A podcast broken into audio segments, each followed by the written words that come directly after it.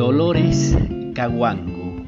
¿Quién es? Eh, primero advertiré que es un símbolo, camino y guía de la lucha por la igualdad indígena desde la geonarrativa de Quito, Ecuador. Les invitamos a escuchar fragmentos de la vida de Dolores Caguango en una serie de capítulos por este podcast y analizar desde la antropología social fragmentos de una contrapedagogía atravesada desde la propuesta antropológica de Rita Segato, antropóloga argentina. Primero, recurrir desde la perspectiva de la investigación, ¿qué hizo Dolores? Claro, desde un punto de vista crítico a la perspectiva histórica positivista y lineal, contraponiendo la oralidad de eh, Dolores Caguango desde la memoria oral de su pueblo. Los relatos construyen identidades, narrativas desde la politicidad de los cuerpos colonizados Somos como la paja del cerro que se arranca y vuelve a crecer. Palabras de eh, Dolores eh, Caguango.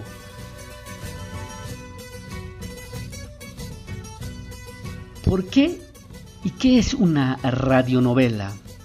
Una radionovela es una forma de contar desde el radioteatro que engloba todo tipo de montajes radiofónicos escenificados sonoramente que habilitan en el cuerpo sentidos de escucha que hacen parte de esa provocación de las memorias orales.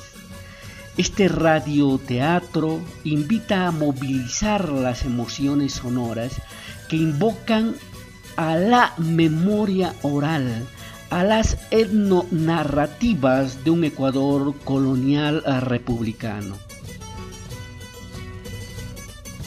Al finalizar estos minutos de la radionovela que escucharemos, abordaremos en unas cuantas palabras sobre las formas pedagógicas de la crueldad desde la propuesta antropológica de Rita Segato.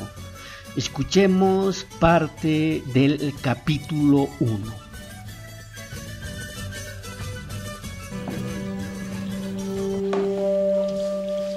Yo, Luis Catucuamba, hijo de Dolores Cacuango y de Rafael Catucuamba, voy a contarles una historia de dolor, de dolor y de rebeldía, de conquistas también la historia de mi mamá y de nuestro pueblo indio. Nací en el cantón Cayambe, en este país llamado Ecuador. Mis papás eran peones conciertos, gañanes sin sueldo, de la hacienda de Muyurco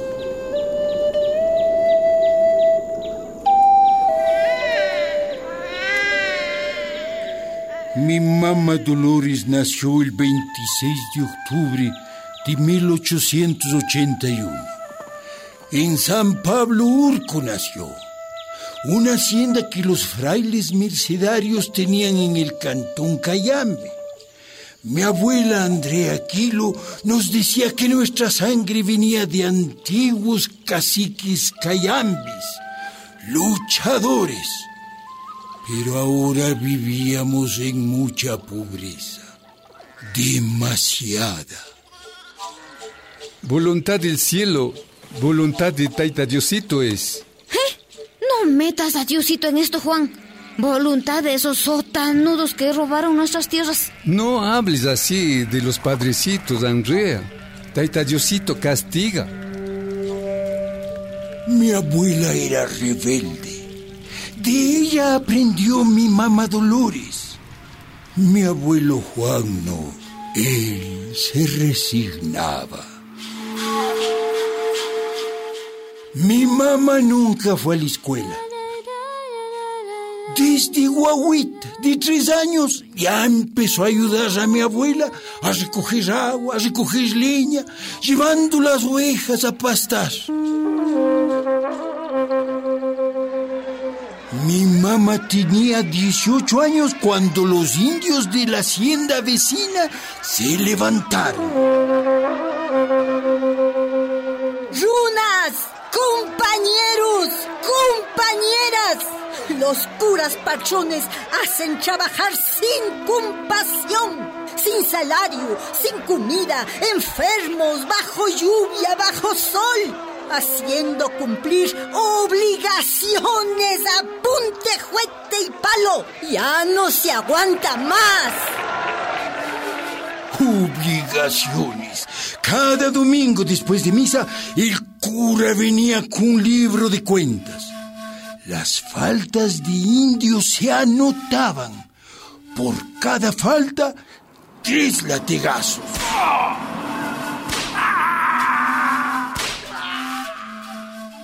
Rodillas era el castigo. A los runas se les bajaba el pantalón. A las mujeres se les alzaba el anaco. Sangrando hasta los talones se levantaban, llorando se levantaban y a besar la mano del verdugo. Perdón, Taiteco, perdón, ya mi cangue. Una mujer, Juana Calcán, se reveló. Llamó a la gente. Hermanas, hermanos, vengan con hachas, machetes, con palos y piedras. Vamos a botar a soldados y a curas. Estas tierras son nuestras.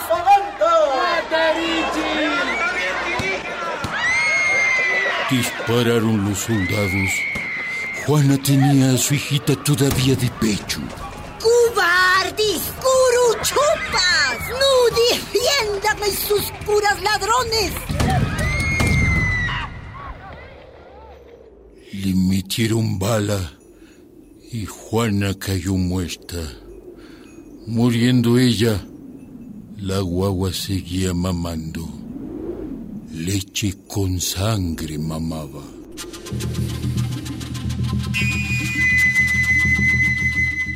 En este país las tierras eran de los curas, jesuitas, agustinos, dominicos, todos tenían grandes haciendas.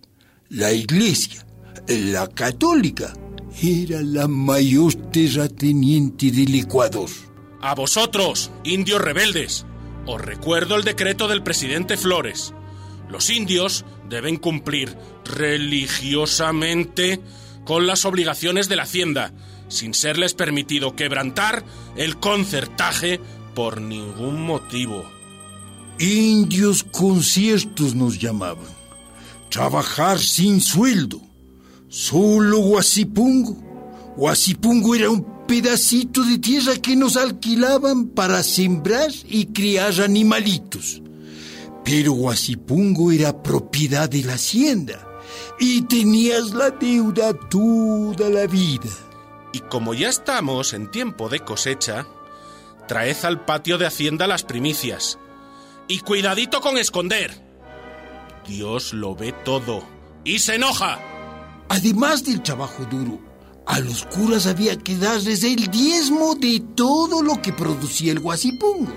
Y las primicias de la cosecha.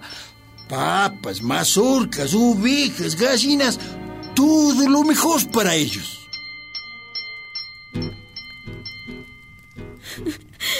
Juan, Juan, más pata Juan Jungi. No te mueras todavía, Juan. ¿Qué va a ser de nosotros? Juan. Juan.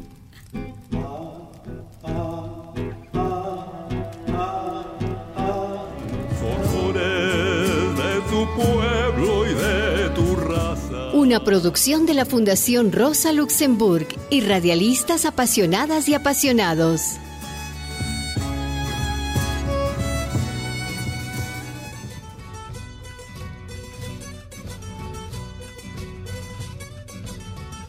Dentro de la pedagogía de las cosas está la pedagogía de la crueldad, anunciado desde la voz de Rita Segato, en que el hombre indígena se transforma en colonizador dentro de la casa.